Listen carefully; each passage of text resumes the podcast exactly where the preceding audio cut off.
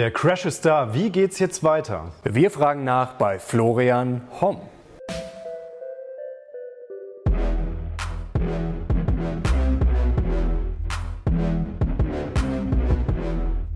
Servus Leute und herzlich willkommen in unserem neuen Video. Wir sind die Mission Money, dein Kanal für mehr Geld, Motivation und Erfolg. Und wir haben heute mal wieder einen ganz besonderen Gast bei uns. Eigentlich müsste man ihn gar nicht mehr vorstellen. Wir tun es natürlich trotzdem. Er ist Ex-Hedgefondsmanager, Ex-Dollar-Milliardär und einer der brillantesten Börsenexperten in Deutschland. Und natürlich, das ist vielleicht das Wichtigste, er ist auch festes Ensemblemitglied bei unserer Reihe Das Börsianische Quartett. Wir freuen uns ganz besonders heute auf Florian Homm. Herzlich willkommen. Danke, dass ich hier sein darf. Sehr gerne, Florian. Kleiner Disclaimer, privat duzen wir uns, deswegen werden wir das heute in diesem Video auch so handhaben. Florian hat dieses Buch hier geschrieben. Der Crash ist da, was Sie jetzt tun müssen. Kleiner Disclaimer übrigens noch dazu. Dr. Markus Krall erscheint im Buch mit einem Gastbeitrag. Florian, die Börsen sind tatsächlich sehr, sehr schlecht gelaufen in den letzten Monaten. Aber sind wir jetzt nicht einfach nur in einem ganz normalen Bärenmarkt oder ist das tatsächlich der große Crash? Also, es ist ein guter Vorgeschmack gewesen. Wir hatten ja im Januar diese WIX-Krise, minus 10 Prozent in wenigen, ja, in einem Tag mehr oder weniger. Und jetzt diese äh, November, Dezember Bässe weltweit ungefähr 23 Prozent. Und das ist so eine, eine, Art Trilogie, ähnlich wie meine kleine Bücherreihe. Fing ja an mit äh, Endspiel, dann Erfolg im Crash. Das, ich bin ja kein Theoretiker, auch unser Team nicht. Wir hatten 25% Rendite gemacht in diesem schlechten Umfeld, DAX grob minus 20 Prozent. Und jetzt kommen wir in, eine, in, in, in, so äh, zwei Mechanismen. Der eine ist, da ist die Wahrscheinlichkeit ungefähr 80 Prozent, wenn man sich alle Bärenmärkte anschaut der letzten Jahrhundert Jahre. Äh, das geht entweder in die Richtung so eine Art fiese japanische Sklerose oder nach unten. Es gibt auch diese 17% Wahrscheinlichkeit, dass wir vielleicht auch äh, irgendwie da uns rauszwitschern können. Mhm. Äh, das sehe ich nicht und das hat natürlich schwerwiegende Konsequenzen für jeden mit Ersparnissen oder die Kaufkraft ist echt, geht echt flöten. Halbierung in zwei, zwei Jahrzehnten. Mhm. Äh, äh, wenn Sie Ersparnisse haben, wenn Sie Vermögen haben, Sie müssen sich auch klare Gedanken machen, was bedeutet das für meine Immobilie? Wird meine Immobilie vielleicht auch an Wert verlieren? Das ist noch gar nicht auf dem Radarschirm. Ähm. Und das, ja, ganz kurze Frage. Wir haben jetzt schon einige Warnsignale. Gold hat jetzt endlich mal angezogen. Haben ja viele mhm. schon drauf gewartet, eigentlich mhm. die ganzen Jahre. Das sind so typische Indikatoren. Du sagst jetzt, du rechnest eher nicht damit mit einer Erholung, sondern du rechnest jetzt eher mit dem Crash. Also eine Erholung, ist, jetzt richtig eine, eine Erholung ist natürlich klassisch, das haben wir auch vorausgesagt. Wir haben den, den Crash, die Entwicklung fast punktgenau äh, gelandet. Und eine Erholung ist ja dringend notwendig, weil Crashs sind nie linear. Mhm. Ähm, und äh, natürlich gibt es diverse Zeichen. Wir haben äh, in Deutschland Wirtschaftsrückgang. Äh, es wird leicht ignoriert. Äh, Europa wackelt auch an der Rezessionsgrenze. Shutdown USA tut nicht gut, tut nichts Gutes ähm, bedeutet doch letztlich, und Gold steigt äh, unerwartet, aber das hat auch nur was damit zu tun, dass die Zinsangst in den großen Staatsanleihen, die ist nicht mehr so stark, in Amerika zumindest nicht. Und dann äh, kommt auch Gold ein bisschen in Fahrt. Aber die, die, dieser, dieser ganze Potpourri, diese Sammlung von Faktoren, das sind mindestens 20, 30. Ja. Ganz kurz zur Erholung, weil du sagst, er verläuft nicht linear. Ähm, dann müsste eigentlich jeder, der jetzt Verstand hat, wenn sich ein bisschen erholt, rausgehen. Also wir, wir arbeiten ja mit Algorithmen, äh, teils, teils mit äh, künstlicher Intelligenz in unseren Modellen. Mhm. Aber äh, natürlich sehen wir in unserem Börsenbrief, äh, wie gesagt, äh, minus 20 Prozent in der Börse, wir 25 Prozent vorne, ähm, dass dass diese, äh, diese Erholung eine wunderbare Chance ist, wieder ab, abzuverkaufen. Mhm. Weil ich muss mir doch als Investor klare Gedanken machen, was fällt am wenigsten, was erholt sich vielleicht auch danach am besten, was ist überhaupt nicht konjunkturell betroffen, weil das große R, das R-Wort, das wird immer mehr in den Vordergrund rücken in den nächsten ein, zwei Jahren, Rezession. Und da schrumpfen die Margen ja, der meisten Unternehmen. Ja, ich muss jetzt echt aufpassen. Hm. Ja. Also in deinem Buch führst du ja als Krisenursache auch besonders äh, die Schuldensituation an. Wir haben Rekordschulden weltweit. Aber was sind denn jetzt eigentlich die wahren Probleme dieser Schulden? Denn denen stehen ja in der Regel auch Assets gegenüber. Ja, Timo, gute Sache. Äh, Leider ist es erstmal so, wenn, wenn, wenn die Assets im Wert fallen, bleiben die Schulden. das ist nicht äh, so lustig. Das trifft sogar in der Währungsreform zu. Mhm. Ähm, aber auf der Verschuldungsseite, das hat keiner außer uns gemacht. Ich meine das wirklich ernsthaft weltweit. Wir haben uns alle wichtigen Wirtschaftsregionen angeschaut. Wir haben uns die Firmen angeschaut, die, äh, die Staaten, teilweise Länder und Kommunen. Und da kommt so ein Finanzierungstsunami von 13 Billionen pro Jahr. Die Weltwirtschaftsleistung ist aber nur 80. Ja. Das haben wir seit dem Zweiten Weltkrieg nicht mehr gesehen. Okay. Wir sind jetzt, ich komme gleich, gleich drauf, warum die Schulden so wichtig sind. Da ist nur nicht zum Teil, was haben wir noch nicht dabei? Wir haben dabei noch nicht fünfmal grob 1,2 Billionen in den nächsten fünf Jahren US-Haushaltsdefizite, die hauen wir nochmal oben drauf. Mhm. Wir haben Haushaltsdefizite in Europa, in Regionen, die steigen. Asien sowieso, Japan und China primär. Mein lieber Scholli, äh, das heißt, wir haben ein derartiges Angebot ja, an, an, an Krediten, an Anleihen und so weiter und nicht statisch, sondern steigend und die Nachfrage ist eher konstant. Mhm. Das heißt, es ist schwerer zu bedienen. Und wir sind jetzt, das heißt, es ist wie so, ein, wie so ein Schwerkranker in der Endphase. Wir sind im drei Monaten in der längsten Wirtschaftserholung überhaupt. Die ist außer Kraft gesetzt worden aus dem normalen Rhythmus durch Niedrigzinsen. Aber der Patient ist eigentlich schwer krank und diese Wiederbelebungsversuche oder ein Heroinsüchtiger, der nur noch gut gelaunt ist, wenn er wieder mal eine Spritze bekommt äh, durch die EZB oder die Fed oder die japanische Zentralbank. Und in den Entwicklungsländern ist es noch prägnanter, die haben sich stark in harten Währungen verschuldet, mhm. haben aber eher weiche Währungseinnahmen, haben auch einen steigenden Kapitalbedarf. Das ist ein echt echt ungesunder Cocktail. Mhm. Und ich möchte jetzt nicht zu lange sprechen, aber das manifestiert sich in der Zinsspanne. Mhm. Und die Zinsspanne ist die Differenz zwischen einer sagen wir, amerikanischen Staatsanleihe, die zehn Jahre läuft, grob 2,8 Prozent, mhm. und einer amerikanischen Junkbond, einer Schrottanleihe. Das ist die Zinsspanne, die Zinsdifferenz dieser zwei Papiere. Ja. Die ist zuerst in Asien gestiegen, ja. die ist in Europa gestiegen und steigt seit drei Monaten, vier Monaten in den USA. Das ist eine Manifestierung letztlich eines Bärenmarktes. Und Bärenmärkte sind auch psychologisch. Mhm. Die sind nicht nur rein statistisch. Ja, ja. okay. Vielleicht, vielleicht noch mal kurz zu den Schulden. Es gibt ja durchaus Experten, die sagen, ach, eigentlich können die ewig weiter steigen. Wie siehst du das? Können sie. Äh, siehe das japanische Beispiel nur. Japan hat effektiv äh, äh, überhaupt keine Dynamik mehr. Äh, die, ja, so statistisch sterben die aus. Und äh, der Verschuldungsgrad ist so eklatant, dass man gar nicht mehr intervenieren kann. Auch die EZB kann nicht intervenieren bei Minuszins von 0,4 Prozent, teilweise höher. Äh, die Schweizer minus 1,2 Prozent. Da ist keine Gegenmaßnahme mehr.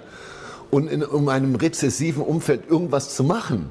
Mhm. Ja, die haben die Karten verspielt, die können keinen Bluff, können nicht mal mehr bluffen richtig. Ja? Wie ist denn die Situation in China? Wir wissen, die Unternehmen sind stark verschuldet in China und äh, die Immobilienmärkte sind sehr, sehr hoch bewertet. Aber viele Analysten gehen ja davon aus, dass China über so viel Power finanziell verfügt, also der Staat, dass man das eigentlich gut auffangen kann und ähm, da immer mehr Geld ins System reinpumpen könnte, um es zu retten. Ja, wir sehen es ja äh, auch an diesen Erholungen oder diesen Versuchen von Infrastrukturmaßnahmen, wieder lockeres Geld zu spielen. Das ist so wie der Film in Japan seit äh, 1989. Ich gehe immer in denselben Film rein, also fünfmal, ich erwarte ein anderes Ende. Ja, das Ende ist immer dasselbe. Äh, und es führt letztlich zu einer Sklerose. Und in China ist die Dimension ausgereizt. Ja, die Verschuldung äh, zur Wirtschaftsleistung ist in China ungefähr 270 Prozent. Das ist äh, im Vergleich äh, Griechenland ist 150 Prozent. Und gerade in China müssen wir mal darauf achten, die Unternehmen, die nicht die, die, die äh, mittelmäßige oder schlechtere Bilanzqualitäten aufweisen, da ist die Verzinsung sage und schreibe in den letzten sieben Monaten von 6,5 auf 10,5, 11 Prozent gegangen. Das muss doch bezahlt werden. Mhm. Und wenn ich Zinsen sind der drittgrößte Faktor in jedem Unternehmen. Zinskosten normalerweise, ja. Also du hast Inputkosten, Material, du hast Personal und kommt gleich die Finanzkosten. Das spricht, spricht sich gar nicht gut aus. Und der Immobilienbereich, das kann alles aufgefangen werden. Ja, ich weiß nicht. Also die Leerstandsquote ist höher als in Spanien vor dem spanischen Immobiliencrash, der da wirklich zu einer Depression geführt hat. Mhm. Äh, inwiefern die Chinesen da noch zaubern können, ich glaube, äh, das Spiel ist ein bisschen alt, es ist auch ein bisschen müde, ja. Mhm. Und der Effekt zieht nicht mehr so. Ja, okay. Kommen wir, wir vielleicht mal kurz zur Bewertung. Ähm, jetzt sagen viele Experten, wie zum Beispiel Gerd Kommer vor, Tagen bei uns, mhm. äh, vor ein paar Tagen bei uns, ähm, dass die Aktienmärkte jetzt nicht überbewertet wären. Ähm, wie siehst du das? Also, und an welchen Kennziffern machst du das fest? Also ich müsste jetzt erstmal das rauchen, was der liebe Gerd da raucht. äh, dann bin ich vielleicht besser drauf und entspannter, aber vielleicht nicht im Thema. Die äh, Dividendenrendite über wirklich lange Zeit gemessen ist jetzt gerade mal von grob in den USA von 1,6 auf 1,8 Prozent hochgegangen. Der historische Schnitt ist 4,3 Prozent. Wir haben äh, eine Bewertung zum Wiederbeschaffungswert, also auch zum sagen wir, dynamischen Buchwert Eigenkapital. Die ist immer noch im Top-Zehntel der historischen Bandbreite. Und wer meint, dass Bandbreite nicht wichtig ist, sollte jetzt den Fernseher abstellen. Weil Bandbreite auch die, äh, von 0 bis 120 Jahre oder Wirtschaftszyklen oder Bewertungszyklen, das ist extrem empirisch und das trifft immer wieder zu. Mhm. Wir haben ja noch nicht mal richtig eskontiert, ähm, dass, äh, ich meine, wie kann ich das sagen? 83 Prozent der Erträge der äh, großen amerikanischen Unternehmen zwischen 2007 und aktuell der Gewinnwachstum beruht zu 83 Prozent auf niedrigen Zinskosten. Leute, vergesst das mal mit Dynamik und alles ist gut. Wir leben in einem, in einem zinsmanipulierten Geldmengen-Wahnsinnsumfeld und das ist eine Fata Morgana. Deswegen sage ich, pff, ich müsste jetzt auch mal was rauchen, damit ich nicht so kritisch bin. Aber äh, äh, da spricht sehr wenig dafür. Also wir sehen die nächste Erholung als nochmal die Chance. Wir haben jetzt unsere Gewinne realisiert auf der Short-Side, mhm. erheblichem Maß und wir würden sehr gerne nochmal draufhauen. Okay. Wie stehst du eigentlich zu dem Thema Aktienrückkäufe waren ein großes Thema in den USA. Viele Firmen haben sogar Schulden gemacht, um eigene Aktien zurückzukaufen. Ähm, die gute Entwicklung an den Märkten war ja teilweise tatsächlich nur selbst von den Unternehmen getrieben. Ist das auch ein großer ein großes Warnsignal? Ja, es ist ein Riesenfaktor ähm, als, als, als verlässlicher Kontraindikator. Also in den letzten fünf Crashs, auch den Mini-Crashs nehme ich mal dazu, ähm, hast du immer dieselbe Entwicklung die Übernahmen, den Firmen fällt einfach nichts mehr ein. Das Geld ist billig, dir fällt nichts mehr ein, sie übernehmen alle möglichen Firmen, es macht aber gar keinen Sinn wirtschaftlich. Und der zweite Faktor ist natürlich, sind die Rückkäufe. Und zusammen machen die grob 40 Prozent des Börsenvolumens aus. Gehen wir mal davon aus, dass sie etwas zurückgehen, dann weißt du, wo die Richtung hingeht. Ja? Also, äh, und sich auch noch Schulden aufzunehmen. Ja? Jetzt haben, äh, ne, nehmen das Beispiel Apple. Apple hat seine Bilanz ganz schön verhagelt. Ja, die haben für eine, eine Veränderung in, der, in, in, ihrer Bilanzstruktur von 80 Milliarden über fünf Jahre. Äh, Warren Buffett sagt mal, kauft Aktien zurück, kauft Aktien zurück. Ja, aber Leute, ihr müsst mal ein neues Produkt entwickeln oder ihr müsst aufpassen, dass euch Samsung nicht überholt oder Huawei oder andere. Mhm. Und das ist eine ganz fehlgeleitete Industriestatistik. Das ist, nennt, nicht, nennt sich ja Financial Engineering. Das ist mhm. ja schlimmer als Private Equity, Blut absaugen äh, aus den industriellen Möglichkeiten der Fantasie. Also das ist ähm, für uns war das ganz, ganz entscheidend, bearish zu sein, weil wir diese Spitzenvolumen im Rückkauf gesehen haben. Ja, meinst du, bei Apple steckt dann auch, da ist ja Warren Buffett groß drin. Meinst du, das ist so eine Strategie, die Warren Buffett fährt? Also quasi zu sagen, Leute, kauft die eigenen Aktien zurück, weil das treibt die Kurse? Also schaut euch die, äh, großen Beteiligungen von Warren Buffett, da ist fast immer ein Rückkauf dabei. Er kauft ja seine eigenen Aktien, vor kurzem eine Milliarde bei 140 Prozent vom Liquidationswert zurück. Das ist ja geistesgestört. Ich würde lieber bei 40 Prozent Abschlag als 40 Prozent Prämie. Äh, und das ist halt, das sind halt die Vampire der Wall Street. Das war mal äh, vor 20 Jahren anders. Mittlerweile sind da Fluggesellschaften drin, Banken, Technologieunternehmen 80 Prozent. Bei Buffett meinst du jetzt? Ja, und so ein ja, Kraft Heinz ist ja auch so ein alter Value Stock, den hat es auch gerade mal halbiert, weil er einfach nicht klarkommt mit dieser mit dieser Bilanzverschlechterung mittelfristig. Das bringt mal ein paar Quartale gute Gewinne, vielleicht auch ein, zwei Jahre. Aber du musst auch ein bisschen in deine Produkte investieren. Du musst ein bisschen in deine Wirtschaft investieren und nicht ständig da irgendwelche Aktien einsammeln. Kurze Frage noch dazu. Auf du, Pump. du hast gesagt, die Zinskosten, die eingespart wurden, haben die Kurse angetrieben. Ähm, aber es ist jetzt auch länger schon so, dass eigentlich nur die Großen auch die Börsen bewegt haben. Wie zum Beispiel Netflix ist lange gut gelaufen, Amazon, Facebook, Google und Co., ähm, Apple ja auch zwischendurch. Ähm, glaubst du, wenn es jetzt zu einer Rezession kommen sollte, ähm, dass dann diese Großen vielleicht noch die einzigen sind, die, die noch gut verdienen? Oder zerlegt es die dann richtig?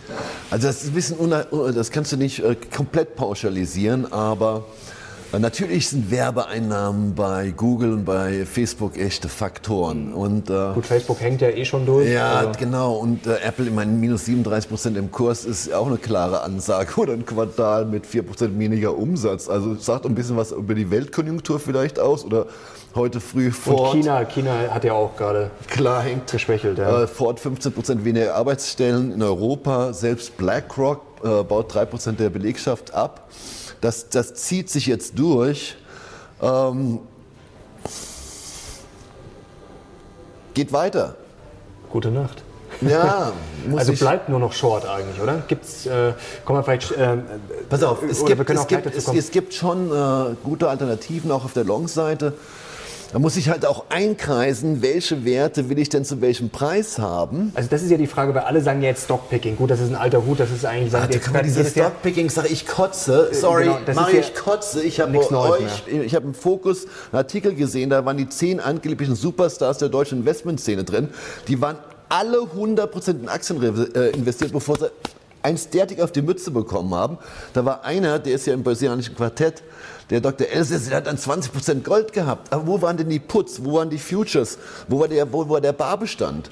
Das ist so Konsensus und jetzt wollen sie alles Stockpicking. Die haben ja vorher schon Mist gebaut, jetzt wollen sie alles Stockpicking machen. Also ist. Stockpicking nicht sogar jetzt noch viel gefährlicher? Also Stockpicking ist heiß, weil äh, wir haben 513 der größten Aktiengesellschaften der Welt analysiert und guess what? Rate mal, der beste Performer hat minus 20 Prozent Minus gemacht im letzten Crash. Es gibt natürlich ein paar Gesundheitsaktien, die sind ziemlich knackig, 8, 9 Mal Gewinn, 10 Prozent Wachstum, die haben schon so auf die Mütze bekommen, dass die tatsächlich vernünftig laufen können. Oder Dollar Family Tree und so diese, diese Firmen. Äh, aber das, du, du bist in einem ganz engen Universum vielleicht bei 10% der, der Aktienunternehmen. aber worauf schaust du jetzt, wenn du jetzt Stockpicken müsstest? Also schaust du jetzt auf die Zahlen oder dann eher auf die Geschäftsmodelle, wie du jetzt schon sagst, Pharmafirmen oder, oder was, was wäre da jetzt deine Also unser, Notlösung unsere, sozusagen? ein- eine unserer äh, äh, Quantmodelle läuft darauf hinaus, wie entwickeln sich die Kurse? Klar, in einem Crash typischerweise, und da zerbröselt schon die, die Amazons. Ja? Im letzten Crash 83% Minus. Zweiter Faktor ist natürlich, wie schnell brauchen die, um sich wieder aus diesem schlechten Kursverhältnis zu erholen? Also Drawdown ja eigentlich dann. Klar, Drawdown und Recovery. Und äh, dann ist mir natürlich auch ganz wichtig, ähm, machen die noch mehr Gewinne oder haben die wenigstens stabile Gewinne? Und wenn du diese drei Faktoren nimmst, dann findest du viel mehr Shorts als Longs. Ja? Okay. Also, du hast gesagt, es gibt eine hohe Wahrscheinlichkeit, dass wir in so ein, so ein Jap- japanisches Modell reinlaufen an der Börse, also quasi ein wirklich langes, jahrzehntelanges Siechtum. Also ist jetzt, wenn ich Long-Investor bin, kann ich denn da überhaupt noch Altersvorsorge quasi mit ETFs betreiben oder halt mit diesem besagten Stockpicking oder sagst du, die Zeit ist jetzt definitiv vorbei? Also das, ähm, das ist ja so, dass wenn jemand 89 in Japan eingestiegen wäre und seitdem hat sich der Markt halbiert letztlich äh, und war ein bisschen Inflation zwischendurch. Selbst da kommt man auf einen gewissen Wert halt, wenn man jetzt anfängt vielleicht. Aber es, es wäre vorteilhafter, noch günstiger einzusteigen. Das geht aber, aber- geht aber auch mit Derivatstrategien wie Short Put. Ich möchte jetzt nicht das ausführen, das machen wir in unserem Börsenbrief. Ich kann heute schon 15, 20 Prozent billiger einsteigen als in Siemens, als, als der Kurs aktuell handelt. Ja? Macht das mit einer Optionsstrategie. Also es ist nicht hoffnungslos, keineswegs. Ja? Mal eine Frage, ähm, sagen, ob du das schon mal durchgerechnet hast. Ja. Äh, ich gehe mal davon aus, wenn ich mir jetzt überlege, okay, ich bin jetzt äh, Investor, Privatanleger und ähm, ich stehe vielleicht noch im Plus, äh, es geht noch sozusagen äh, die Überlegung, ich hau jetzt alles raus, gehe in Cash und sage, okay, ich gehe dann erst wieder rein, wenn das wirklich, wenn der Markt um 50 Prozent, sagen wir, nochmal gefallen ist. Das Problem ist natürlich, dass das, theoretisch kann das Szenario ja nie eintreten. Ja. Ähm, also wann lohnt sich das? Weil ich meine, es kann ja sein, dass ich jetzt nur ein Jahr warten muss, es kann sein, dass ich fünf Jahre warten muss, es kann auch sein, dass ich zehn Jahre warten muss. Also, also da, ist, da ist jetzt, äh, ich möchte das Stockpicking nicht, äh, noch, ich möchte das noch mal kurz aufgreifen. Ja. Wenn ich Unternehmen habe, die konstant ihre Erträge sagen wir, die sind jetzt beim KGV von 10, fallen auf 7. Mhm. Aber die machen dann 10, 12, 13 Prozent Gewinnwachstum pro Jahr. Hallo Leute, dann bin ich in drei Jahren aus dem Loch draußen. Ja?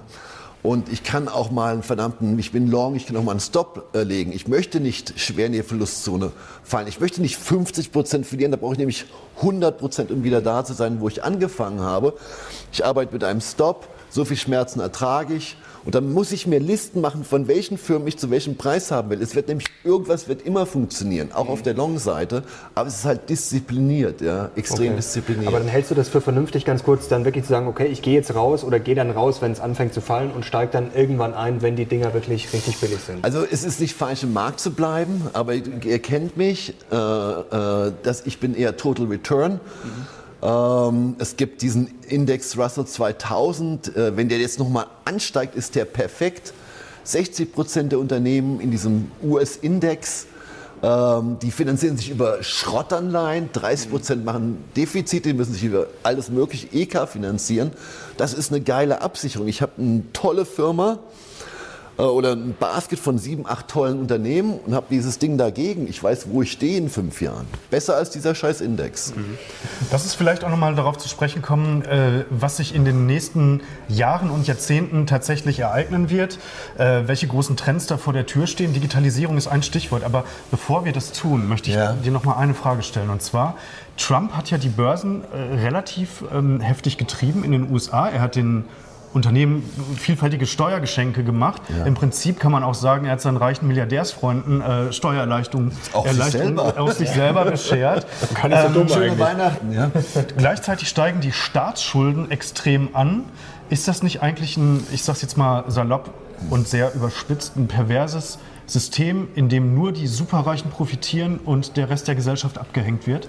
Ich würde es äh, noch einfacher darstellen. Mhm. Diejenigen, die den, mit, dem, mit, dem, Rohstoff Geld viel machen, ja, die haben riesen Vorteile. Um mit dem Rohstoff Geld viel zu machen, brauchst du erstmal eine ganze Menge.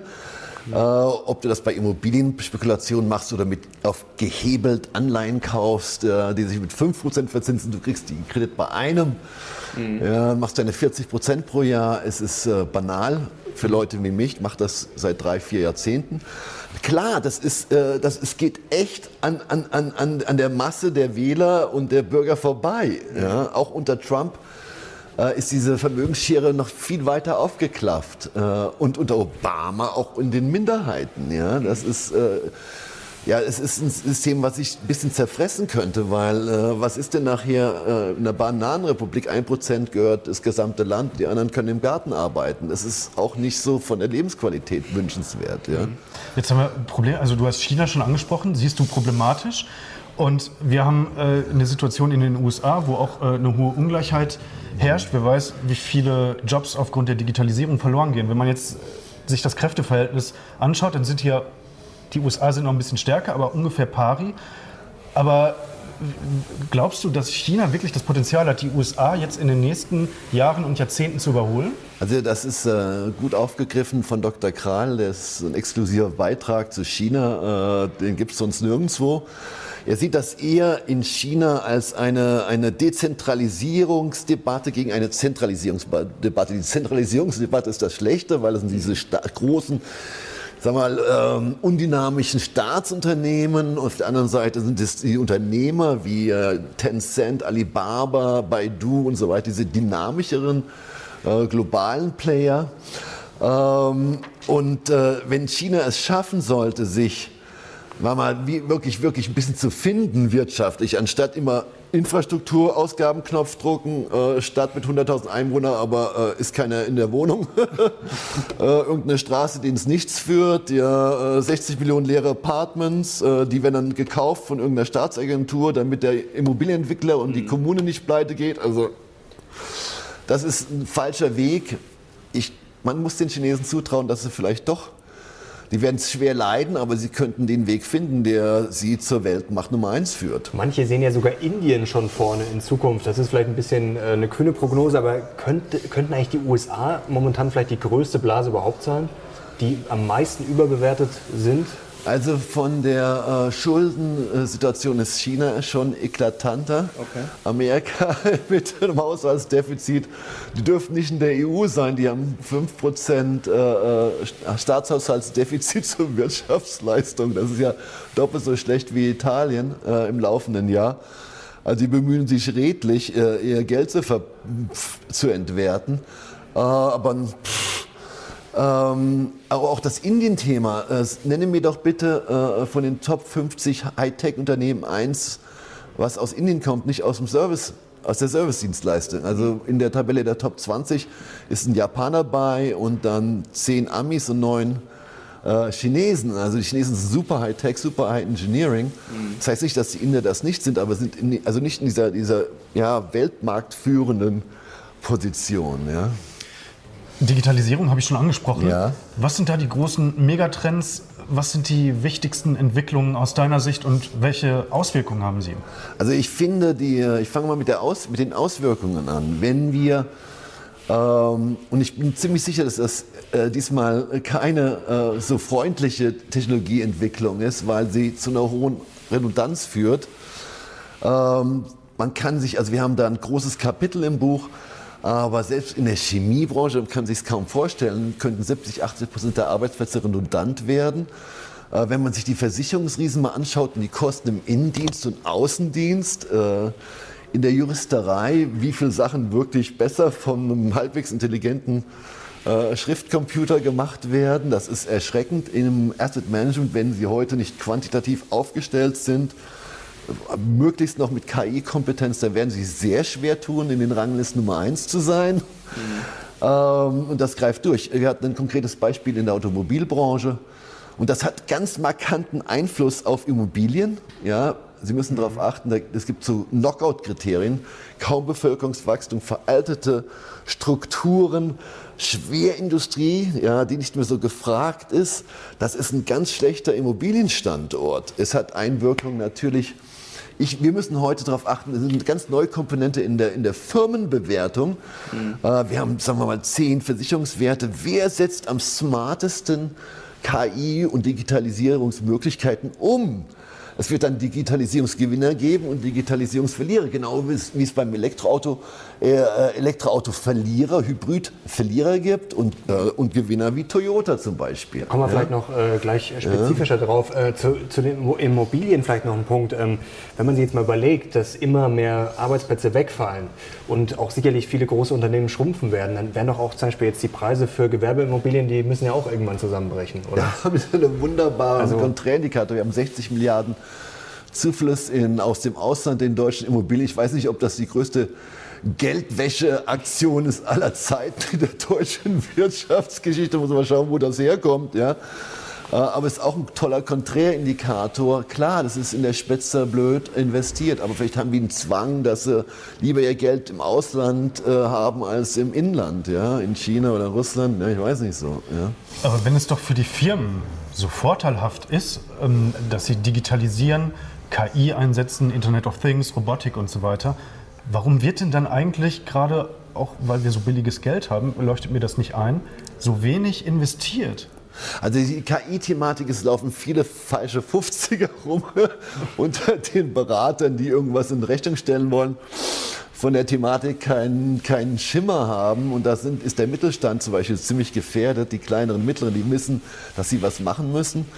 Äh, bei den größeren sind die Daten, äh, mit denen gearbeitet wird. Nehmen, nehmen wir die Deutsche Bank seit, ich glaube, der älteste Bär auf die Deutsche Bank öffentlich, seit 35 zumindest. Ähm, die haben Systeme, die haben irgendwann mal späte 70er Jahre angefangen, wurde immer draufgemoppelt. Also die Umsetzung ist da, ist da doch relativ schwierig. Äh, und dann gibt es Versicherungsgesellschaften, die mit ein paar Mannequin einen Aufwand treiben wie ein Versicherer mit 5000 Angestellten. Also das, äh, das, das, das, das wird sich richtig Spreu vom Weizen trennen. Und äh, äh, na klar, Immobilien haben was mit verfügbaren Einkommen zu, äh, zu tun. Ja? Wie viel? Und das könnte wirklich fallen. Ja? Und dann sollen Immobilien im Wert steigen. Aber ganz kurz, weil du ja vor diesem Siechtum warnst, wenn ich jetzt mal überlege, ja. für die Aktienmärkte, sagen wir, es wird auf der einen Seite die KI-Gewinner geben, die vielleicht die mhm. KI anbieten und auf der anderen Seite viele, und gut, ein paar Unternehmen werden natürlich auch hops gehen, aber auch viele Unternehmen, sagen wir mal, wenn sich die jetzt auf gut Deutsch, wenn die Mitarbeiter rauswerfen können, einige, und das alles die KI macht, dann sparen sich die doch massiv, äh, sparen die massiv Kosten ein. Dann müssten ja eigentlich insgesamt äh, die Aktienmärkte langfristig gut laufen. Ja, aber was sind die Kunden? Wer zahlt's? Ja, gut, das wird der Staat, das wird der Staat finanzieren. Aber müssen. der Staat lebt auch noch von Steuern ja, und Krediten. Das ist also das ist äh, das ist eine echte.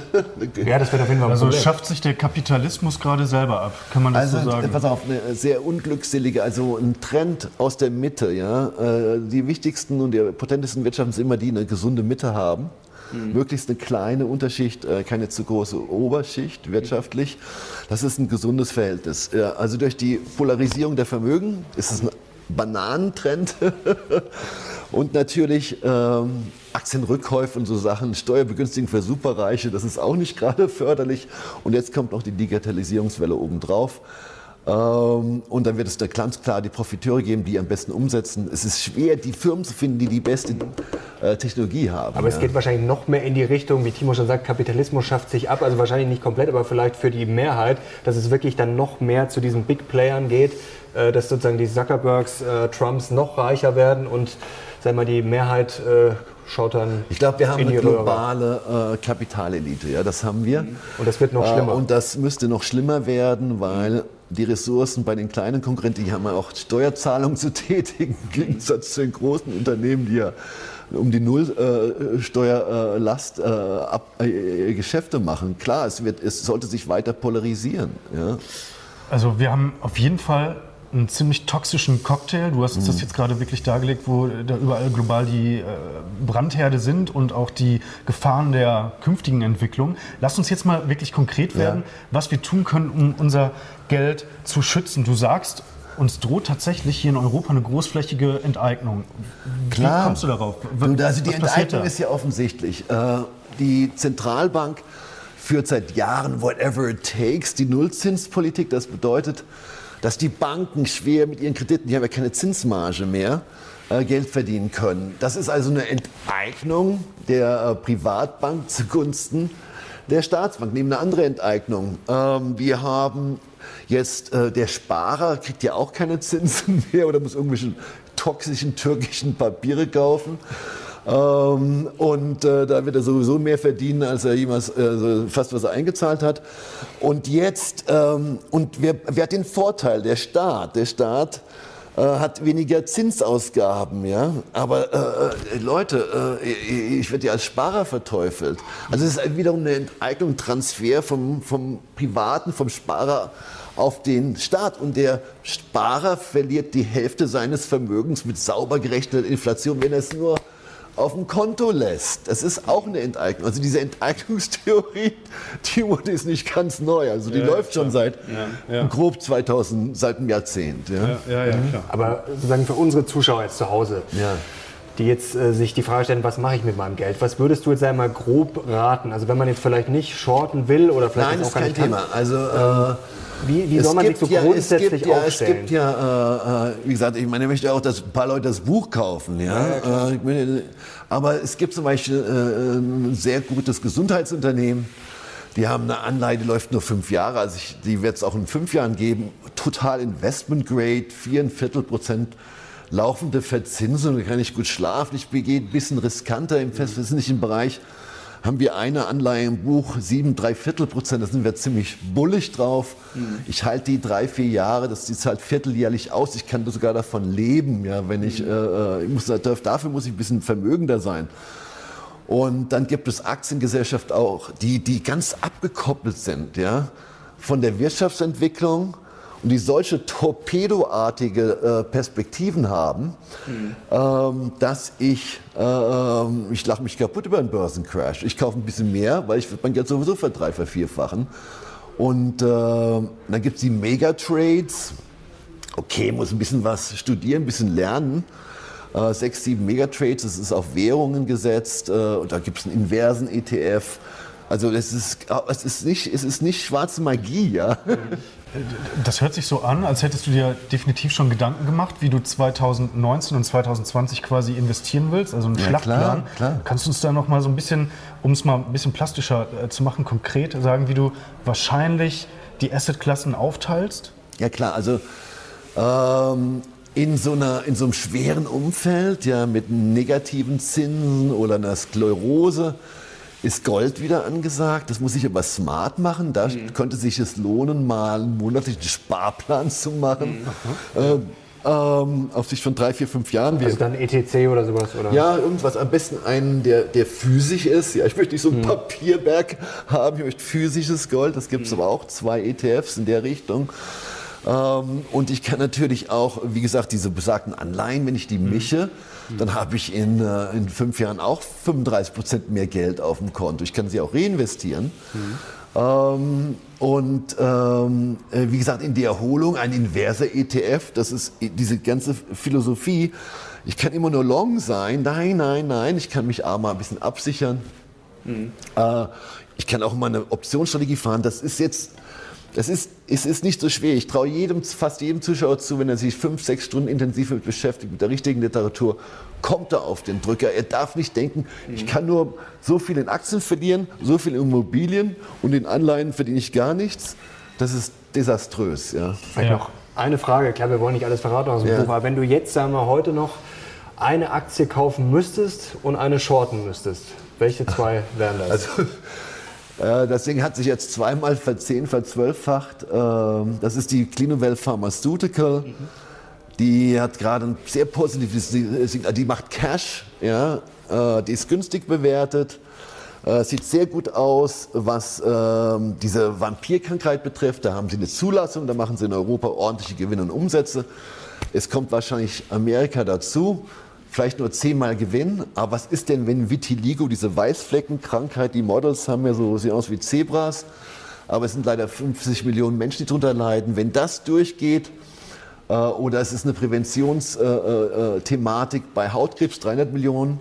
Dann hat man vielleicht ein 7, 8, 10 Milliarden Unternehmen äh, und da ist auch nochmal ein Verzehnfacher drin. Und den haben wir ja, habe ich ja meine Autobiografie mal vorgestellt vor fünf Jahren. Äh, wie ist das? Kopfgeldjagd, ich weiß nicht mehr, wie es heißt. So viele Bücher Ja, ein bisschen zu viele Bücher. Ähm, bei 1,20, dann ist die auf 24, steht sie bei 21. Ist vollkommen egal, wo die Börse hingeht. Wenn die die Zulassung in den USA bekommen und Vitiligo durchzieht, dann machen die so viel Gewinn, wie sie aktuell an der Börse bewertet sind. und dein, dein Short-Favorit? Immer, noch, Äh, ich immer noch finde- Netflix, oder? Äh, ja, ich liebe den VIX Futures Index, äh, wenn er bei um die 10, 11 steht. Aber das ist Trading, das ist ein Trading-Vehikel, aus nichts, nichts für Nervenschwache. Aber ich, ich freue mich, ich freue mich sehr, wenn der Russell 2000 dieser Schrottindex aus meiner Sicht äh, nochmal 10% macht. Dann kann ich meine Clinovel-Position oder andere kann ich gut mit absichern. Ja? Lass uns mal Folgendes machen. Wir geben dir immer ein Stichwort und du sagst uns dann kurz deine Investmenteinschätzung dazu. Erstes Okay. Stichwort wäre USA. Viel, viel mehr Shorts als Long. Okay. Gold und Silber. Ah, Silber wird heiß. Junk Bonds. Finger weg. Tech-Werte. Äh, selektiv. China. Stürzt ab, macht ein Comeback. US-Dollar. Äh, die beste Alternative unter den total blinden Euro und Yen. Der DAX. Ein Krüppelindex, sorry. Festgeld in ausländischer Währung. Gut außerhalb der EU. Ah, sorry, Festgeld schlecht. Immer Sondervermögen. Okay. Okay. Ähm, ja, und wenn du äh, eine erstklassige Long-Position ermitteln möchtest, wie tust du das? Welche Faktoren schaust du dir an? Ähm, in dem Umfeld möchte ich nichts zyklisch sein. Also ich achte auf Unternehmen, die in den letzten Krisen oder Wirtschaftskrisen ihre Umsätze halten oder steigern können. Ich möchte, kein, ich möchte nicht gut schlafen. Ich möchte nicht hören, äh, der Rhein hat zu wenig Wasser, unsere Gewinne sind pulverisiert worden. Ja? Es liegt aber an anderen Gründen, ja. Oder ich hatte in der letzten äh, Hosse oder in der, aktuell habe ich 20% Gewinnmarge wie Covestro, aber in der Besse, in der Rezession hatte ich nur zwei. Also das pulverisiert sich auch, ja. Mhm. Also stabil, Top-Qualität und wenn, wenn es irgendwie geht, eine geile Bewertung. Mhm. Und für mich ist ganz entscheidend, weil ähm, wir wissen ja nicht, wie lange diese Arie dauern kann. Ich möchte ein paar Auslöser haben. Ich möchte, das nennt sich Optionalität. Ich möchte, dass da echt ein paar echte Kursknaller noch drin sind, ja. Und dann, dann habe ich ein gutes Chancenrisikofeld. Das ist eigentlich das Einzige, was mich interessiert. Ja. Florian, damit sind wir am Ende dieses Videos angelangt. Vielen, vielen herzlichen Dank für deinen Input. Danke dir. Wer noch weitere Informationen haben möchte, schaut unbedingt mal bei dem äh, Börsenbrief von Florian äh, vorbei. Den hängen wir euch natürlich unten rein in die Videobeschreibung. Jetzt lasst bitte ein bisschen Feedback da, idealerweise einen Daumen nach oben und wir sind jetzt raus. Macht's gut. Wir sehen uns. Ciao. Ciao. Danke. Alles Gute.